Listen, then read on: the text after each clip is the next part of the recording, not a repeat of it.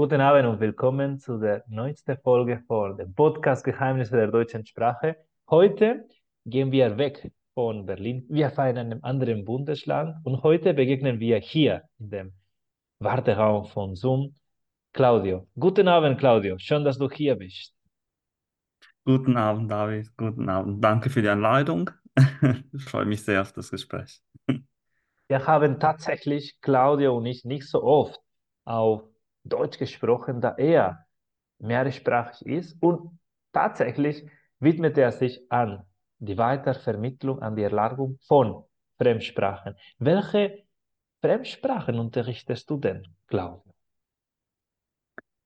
Also, momentan unterrichte ich Spanisch und Englisch ähm, an einem deutschen Gymnasium. Äh, genau. Ich habe aber lang Italienisch unterrichtet. Also ich war erst in Deutschland als, Itali als italienischer Lehrer und Dozent tätig. Und ja, also Ich habe natürlich Spanisch und Englisch äh, studiert. Ich mache die zwei Sprachen. Ähm, aber ja, für, für meine, sozusagen für meine Zukunft als Lehrer war mit den Fächern Englisch und Spanisch viel einfacher, ähm, einen festen Job zu finden. Und deswegen momentan genau unterrichte ich äh, Spanisch und Englisch. Nur Italienisch gibt es leider nicht so oft an Schulen. Das ist meine Muttersprache. Ähm, aber genau, momentan bin ich mit Englisch und Spanisch äh, ganz beschäftigt. Und diese Umstellung, also deine Muttersprache weiterzugeben, als diese zwei Fremdsprachen, Englisch und Spanisch, gab es dabei eine Herausforderung, wenn du das jetzt in dieser Rolle als Lehrer das machst? Ähm, also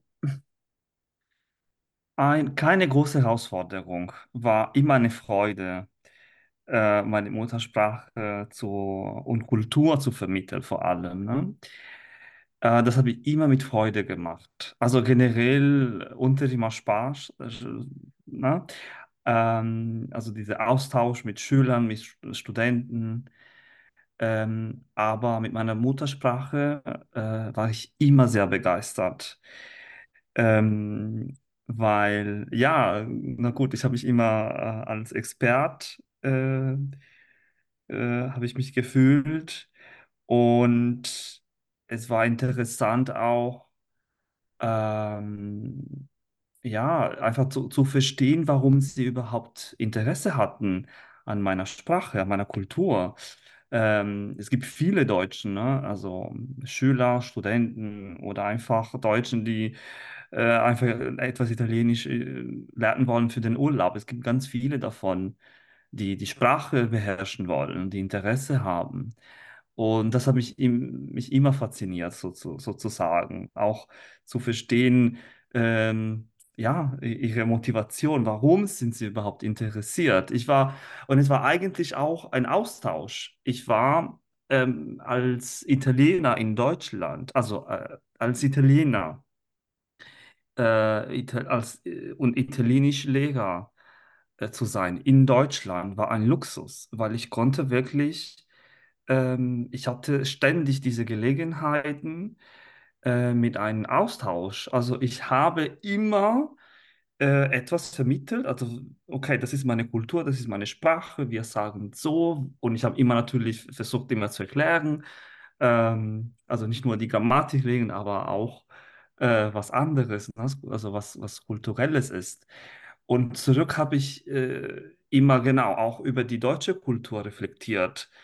Äh, und das war quasi eine, ja, äh, einfach äh, sehr, sehr schön ähm, weil ich genau diese, dieser ähm, sehr interessante Austausch haben konnte mit meinen äh, Schülern und Studenten. Ich habe eigentlich am Anfang eher ähm, äh, genau mit Erwachsenen gearbeitet. Also äh, ich habe an Volkshochschulen äh, unterrichtet, an äh, der Universität äh, auch, also an den an verschiedenen Sprachenzentren, die auch Sprachkurse ähm, angeboten haben. Und das heißt, es war ja.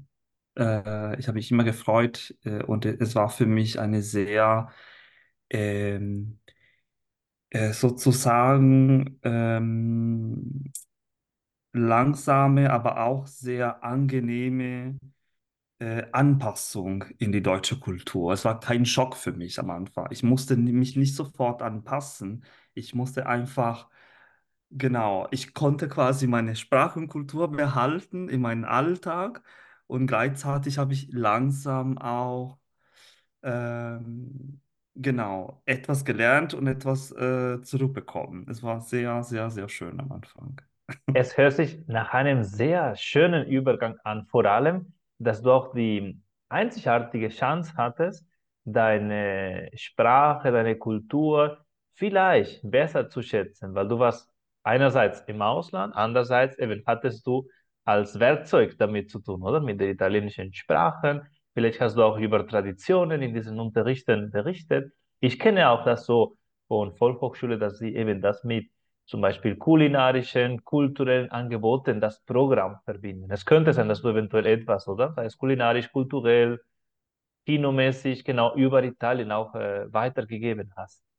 War es so für dich auch eine Gelegenheit, deine Kultur eben besser zu schätzen oder anders zu reflektieren?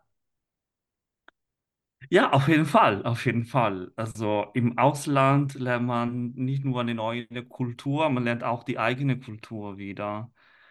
Äh, ja, auf jeden Fall, auf jeden Fall. Ähm, Und wie hat es sich das wieder gespiegelt? Weil du hast gesagt, okay, ich war neu in diesem anderen Land, in, in Deutschland, und eben ich habe mich langsam angepasst, akklimatisiert. Welche Rolle hat das gespielt, oder? Diese erste Luxussituation. Interessanterweise hast du gesagt, du hast am Anfang eben immer wieder Italienisch gesprochen, das war dein Beruf, und mhm. dann hast du langsam dich angepasst. Ich würde gerne wissen, hattest du schon vom Anfang an Deutsch gekannt? Könntest du schon Deutsch oder hat es sich langsam entwickelt in Deutschland, dass du mit der deutschen Sprache angefangen hast? Ähm, es war mh, eigentlich äh, so, dass ich, äh, bevor ich nach Deutschland kam, ähm, habe ich ganz wenig Deutsch äh, gesprochen. Also ich war wirklich ein Anfänger. Ich hatte zwei Jahre in der Schule, ähm, hatte ich Deutsch in Italien, aber schon lange her. Ähm, und dann ein paar Semester an der Universität. Also an der Universität äh, habe ich äh, Fremdsprachen studiert, aber Deutsch war nicht mein Fokus. Ähm, und äh, von daher war ich äh, ja ganz neu in, in, in dieser Kultur. Und, ähm, und deswegen sage ich, ich war wirklich glücklich, ähm, weil ich diese, diese Möglichkeit äh, hatte, äh, ja, ähm, nicht direkt nur Deutsch sprechen zu müssen. Ich konnte quasi schon von sofort an ähm, Italienisch unterrichten. Also heutzutage, ähm, ähm, ja, egal wo, also in Schulen, aber auch an der Universität, ist der kommunikative Ansatz beim, äh, beim ähm, Sprachunterricht der wichtigste Ansatz, sozusagen. Und es wird erwartet, dass man äh, fast immer nur in der äh, Fremdsprache äh, unterrichtet. Außer wenn man, ja, ja, wenn man vielleicht etwas grammatisch erklärt, kann man das, oder äh, es wird erwartet, dass man das auf Deutsch macht, aber ansonsten generell für die kommunikative ähm, Vermittlung einer Sprache. Man, man muss bei der italienischen Sprache bleiben. Und das war für mich sehr, ähm, ja, also sehr, sehr nützlich vor allem. Also ich konnte das ganz gut machen und gleichzeitig konnte ich natürlich nebenbei, also musste ich,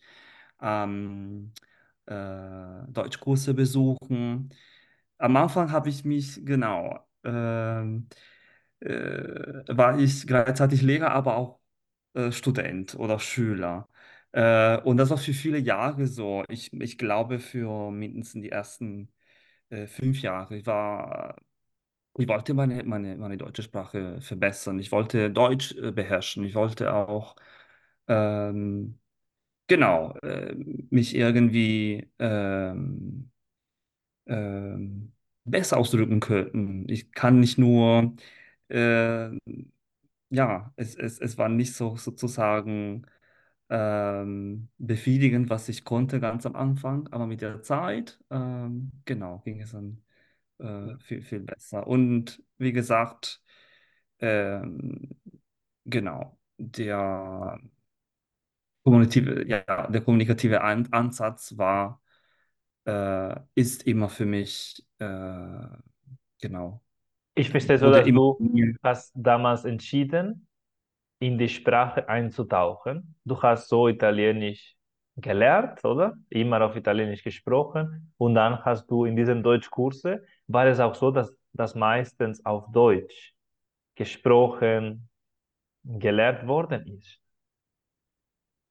Genau, genau, genau so war das. Ähm, Wie war deine und Rolle als Student? Also welche Methoden von dem anderen Deutschlehrer hast du kritisch hinterfragt? Welche Methoden hast du eventuell auch für deinen Italienischunterricht übernommen? hm, das ist eine gute Frage.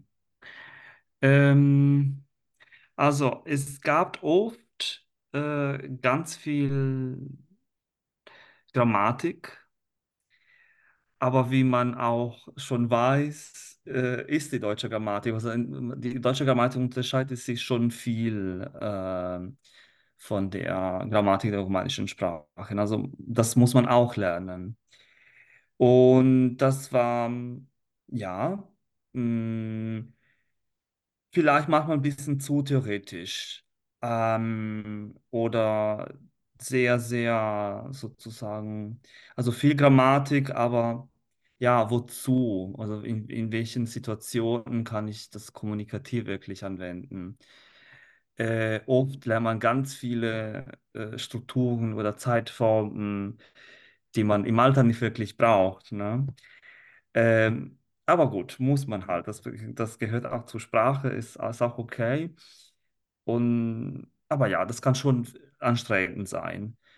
Ähm, äh, ansonsten, ähm, was mir immer sehr gut gefallen hat, war diese, diese, diese Austausch äh, in den äh, Deutschkursen. Also viele waren also äh, Teilnehmer in meiner gleichen Situation.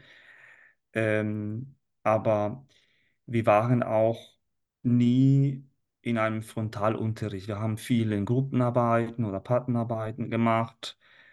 Äh, auch der Austausch zwischen Schülern und Studenten finde ich äh, extrem wichtig. Einerseits, genau, gibt es diesen Austausch mit äh, äh, Personen der, in der gleichen Situation wie du sind, aber andererseits hast du auch weniger, du bist etwas entlastet, du bist nicht ständig mit einem Lehrer konfrontiert und ja, mh, du, du fühlst, fühlst dich quasi äh, ähm, ja, freier, auch Fehler zu machen. Also das braucht man nicht. Man kann nicht nur äh, diese, diese Lehrer-Schüler- oder Studentintegration haben. Das ist manchmal, kann auch ein bisschen stressig sein. Und das versuche ich auch ähm, in meinem Unterricht zu, zu haben. Also viel ähm, Partnerarbeiten oder Gruppenarbeiten, damit der Lehrer auch einfach nur beobachtet. Also der Lehrer muss nicht immer präsent sein. Also der ist präsent, aber auch ähm, in the backstage sozusagen. Ne? Also der beobachtet und lasst mal die Schüler äh, lernen und Freude haben beim Sprechen. Das ist auch mal wichtig. Und so kann man auch Ängste verlieren, oder? Eben einen Fehler zu machen und dann ergibt sich vielleicht eine Atmosphäre, wo man eben sich traut, vielleicht flüssiger zu sprechen und dann kann man als Lehrer eventuell über diese systematische Fehler oder Bescheid sagen oder ein anderes Beispiel geben. Ich habe es tatsächlich mit anderen Teilnehmern immer Ja, wieder so erfahren, dass sie sagen, es ist wichtig, eben positiv zu verstärken, statt zu sagen, nein, das ist jetzt mit Umlaut oder dieser Verb kommt ja, zum letzten Position, sondern immer wieder mit Beispielen tatsächlich so zu vermitteln, okay, das läuft anders, aber immer so eben verstärken, was schon positiv funktioniert. Ja, ja, äh, es ist so. Positive Verstärkung, auf jeden Fall. Und man vergisst das. Also ich vergesse das auch immer, im- immer noch, äh, positiv zu verstärken. Ich vers versuche schon, aber wir sind als Lehrer, aber auch als äh, Lernende immer auf, äh, auf ähm, die Fehler fokussiert. Ja, ich muss ähm, keinen Fehler machen. Ich, mein Satz muss fehlerfrei sein. Aber es geht nicht darum. Also ich sage das eigentlich schon explizit meinen Schülern. Ähm, also, oder ganz am Anfang, wenn ich zum Beispiel eine neue Klasse oder einen neuen Kurs übernehme. Ich sage, macht euch keine Gedanken, äh, wenn ihr Fehler macht. Man lernt durch die Fehler. Und es ist selbstverständlich. Aber in dem Alter finde ich das nochmal wichtig zu sagen, explizit zu sagen. Ähm, es, es geht nicht anders. Also man, man lernt nur äh, vor allem eine neue Sprache durch ähm, die Fehler. Ist so. Ähm, genau, also von daher, wenn, äh, ähm, wenn, äh, und man kann nicht die ganze Zeit auch äh, korrigieren oder verbessern, zum Beispiel. Das ist auch eine Sache, ne? Ähm, aber generell, ja, auf jeden Fall, wenn, äh, wenn, wenn die, die, äh, wenn man die Mühe der Schüler oder wenn man sieht, dass etwas ähm, richtig verstanden äh, wurde, muss man auch das belohnen, auf jeden Fall. Und, und positiv verstärken, das ist auch wichtig. Und nicht nur den Finger zeigen. Fehler. Ich äh, mag sehr diese Einstellung, eben immer diese kontinuierliche Verbesserung, aber eben von diesem Boden, oder, Vertrauen zu schaffen, damit man sich mehr und mehr mit dieser Sprache auseinandersetzt. Wir haben schon, oder, andere Gäste gehabt, wo sie sagen, ja, ich habe sehr ängstliche Studenten, weil sie waren Ja, eventuell vorbelastet durch Situationen von eben einer schlechten Integration und allgemein, dass sie hatten einfach so strikte Methoden, dass eben sehr typisch von den Studenten aus dem asiatischen Raum, China und Japan, wo sie etwas nur, oder, mit diesen strikten Haltungen, mit diesem teilweise Strafe, wenn sie etwas nicht 100% äh, ausdrücken, dass sie eben sich kaum äh, kreativ einbringen können. Und ich bin der Meinung, so ist es auch in diesem Podcast, dass man ohne Kreativität oder nicht neue ähm, Möglichkeiten schafft, besser zu sprechen. Ein Ansatz, das ich hier immer nutze, ist diese Lehren ist zweimal Lernen. Was Mhm. hältst du von dieser Aussage? Also, Lehren ist zweimal Lernen. Ähm, ja. Ähm, ist so. Äh, also wenn man ein äh, ausgebildeter Lehrer ist, das heißt nicht, dass man alles gelernt hat.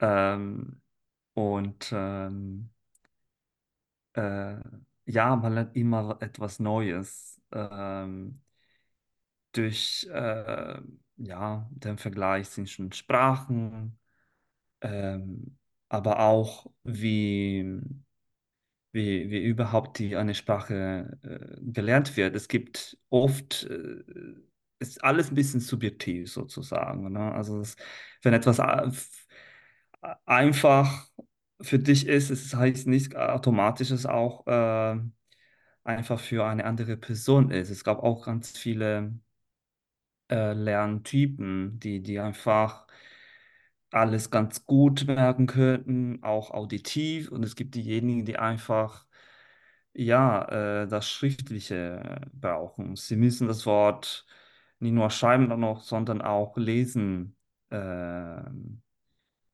damit sie überhaupt ähm, die, die Wörter aufnehmen und ähm, auch äh, merken könnten. Ähm, ich habe, ähm, ja, hm, was habe ich, äh, ich, ich denke, ich, ich, versuche an kon äh, konkreten Beispielen zu Mhm, denken. sicher. Ähm, aber, hm, Weil du hast auch gesagt, am Anfang, du hast mit Erwachsenen gearbeitet. Jetzt hast du gesagt, ich arbeite in einem Gymnasium, das heißt in so einem anderen Altersbereich.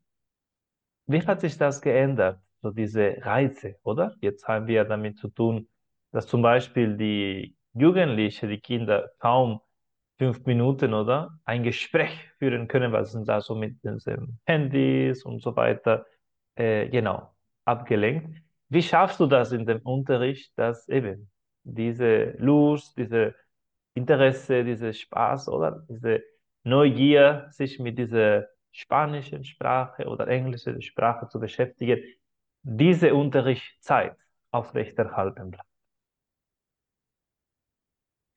Ah, das ist der Punkt. Das ist eine Das Challenge, aber Punkt. was äh, nutzt du einfach von Ansätze, oder? Damit eben dieser Englischunterricht, dieser Spanischunterricht Ja. so bleibt, dass eben du hast das Gefühl, okay, ich lerne weiterhin ganz viel und ich vermittle, ich mache eine Vorbildfunktion in diesem Raum, in dieser. Mm, mm. Äh, ja, also du hast, ne, du hast wirklich ein, äh, den, den Punkt gefunden, wo ähm, ja am schwierigsten ist an der Schule. Du hast natürlich äh, diese Motivation von den Erwachsenen nicht. Ne? Also sie wählen ähm, den Kurs, sie wollen diese Sprache lernen und sie gehen motiviert und freiwillig hin. An der Schule, äh, gut, manchmal kann man eine Dritt-Fremdsprache wählen und dann ist in dem Fall etwas Motivation äh, oder Interesse an, an der Sprache. Aber ansonsten, äh, ja, ähm, die ja in der Pubertät, also wenn, in diesem Alter, ähm, ja, ist man oft abgelenkt. Ähm, genau, vom Unterrichtsgeschehen sozusagen.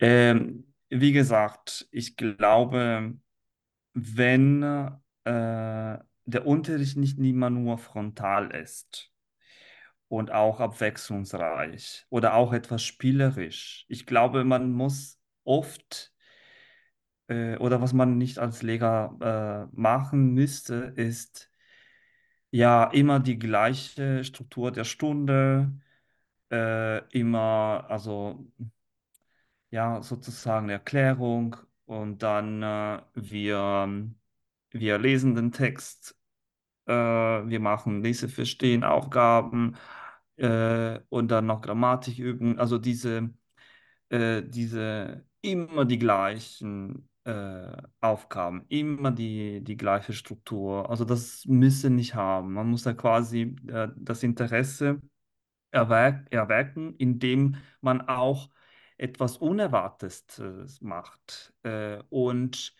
man äh, versucht auch quasi äh, die Schüler zu beziehen, indem man auch ähm, bekannte ähm, Tools oder Instrumente benutzt. Ne? Also die Musik zum Beispiel. Also es gibt so viele, also was wir äh, in in der, in einer Fremdsprache machen könnten als Lehrer. Wir könnten ähm, genau Musik spielen. Man kann auch äh, mit Musik, mit Liedern, die bekannt sind oder auch ja moderne, äh, man kann auch etwas vermitteln. Und darum geht's. Äh, also ja, viel. Ähm, äh, also man, man muss nicht die Tradition oder die traditionell, traditionelle Grammatik vergessen, aber man muss wirklich versuchen, mit abwechslungsreichen ähm, ja, Stunden das Interesse ähm, zu erwecken. Und das funktioniert. Äh, genau, das ist, würde ich sagen, der, der Schlüssel von guten äh, Stunden, wo auch die, die Schüler interessiert sind. Ansonsten, ja, wenn, wenn wir das nicht machen, wenn wir erwarten, dass, dass sie äh, ja, mit einem Buch oder mit dem gleichen Buch das Interesse finden, ja, schwierig. Das A und O, eben diese äh, Abwechslungs- oder diese Vielfalt, diese fehlende Uniformität hilft dabei, dass die Jugendliche oder dass die Heranwachsende oder eben weiterhin Lust haben auf diese Fremdsprachen, die du da unterrichtest. Wie würdest du anderen Zuhörer, Zuschauer empfehlen, diese schwierige Sprache Deutsch zu lernen? Ah, ähm, hm. Also vor allem ähm, würde ich sagen, also wie wir schon äh, gesagt haben, man lernt durch die Fehler. Äh, Deutsch ist, ich glaube, von vielen als sehr schwierige Sprache äh, betrachtet. Man hat quasi das Gefühl, ah, wie kannst du überhaupt Deutsch? Oder wie kannst du, wie hast du es gelernt? Ne? Vor allem, ja, ich habe diese Gespräche oft mit, mit äh, Freunden oder Bekannten in Italien Weil vor allem äh, genau, wenn wir auch eine Muttersprache haben oder eben diese romanischen Sprachen ist schon komplett anders, als wenn wir zum Beispiel aus Niederlanden oder aus Dänemark kämen, oder? Das sind so neue genau, Challenge, neue Herausforderungen, diese germanische Sprache, vor allem Deutsch genau. lernen. Ah, Unsere Perspektive schon, genau. Äh, es ist schon äh, herausfordernd.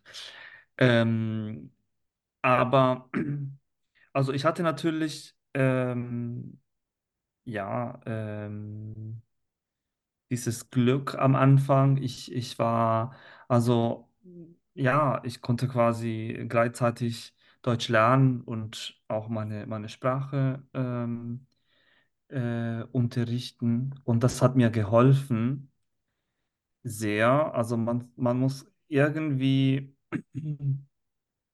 ähm, sehr motiviert sein. Ähm, ist, man kann nicht, nicht pauschal, pauschalisieren, ne, mit, mit Sprachen. Jeder ist anders, aber mit äh, Motivation und ganz wenig Angst einfach sprechen, auch äh, mit Fehlern. und versuchen, ähm, die, die neue Sprache äh, in unseren Alltag äh, anzunehmen und auch wirklich konstant und konsequent zu, äh, zu benutzen. Ähm, und ähm, man braucht wirklich alles. Also der Alltag, äh, die Situation, ähm, ähm, in denen man die Sprache ähm, äh, benutzt. Und das äh, äh, und alles ist äh, hilfreich. Also der Unterricht, also im Klassenzimmer, aber auch außerhalb des Klassenzimmers.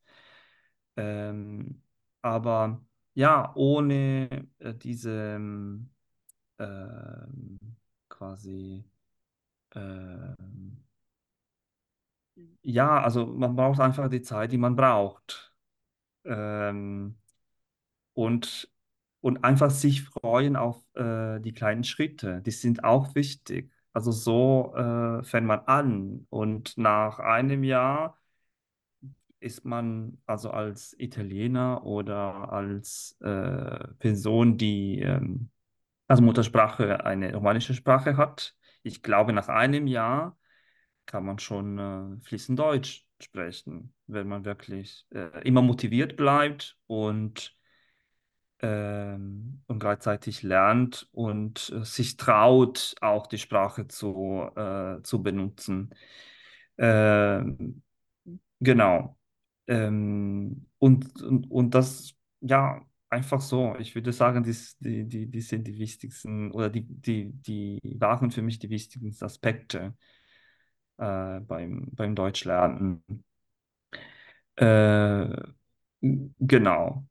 Das kann ich auf jeden Fall zustimmen. Eben diese Umsetzung in der Freizeit, weiterhin genau neugierig mit der Sprache bleiben, weil das für mich Hm. öffnet viele Fenster für das Leben, weil jede Sprache, die man kann, ist eine Möglichkeit, Emotionen, Farben, Situationen auszudrücken, die auch einzigartig sind, oder? So wie du zum Beispiel auf Spanisch und auf Englisch genau andere zum Beispiel, wir haben das in einer anderen Folge gesprochen, was eine andere Persönlichkeit oder hast, weil du kannst einfach einen anderen Fokus oder einfach einen anderen Bezug zu unserer Sprache, genauso auf der deutschen Sprache, aber dafür muss man sich entwickeln, nicht nur in diesem Deutschunterricht, sondern auch außerhalb. Und so kommen wir, wie in allen interessanten Unterrichten, sehr schnell zum Ende der Zeit. Ich bin sehr, sehr dankbar, dass du dir die Zeit genommen hast, hier genau einen Beitrag zu leisten. Und wir bleiben dran, immer spannende Lehrer wie Claudio hier einzuladen und dass sie uns von seinem Hintergrund, von seiner Funktion uns weitere Inspirationen bringen, um weiterhin diese deutsche Sprache zu beherrschen. Danke dir Danke. und bis zur nächsten Folge, Claudio. Ja, bis dann. Ciao. Weitere Folgen findet ihr in der Webseite von redcircle.com sowie in deinen Lieblingssozialen Netzwerken der deutschen Sprache.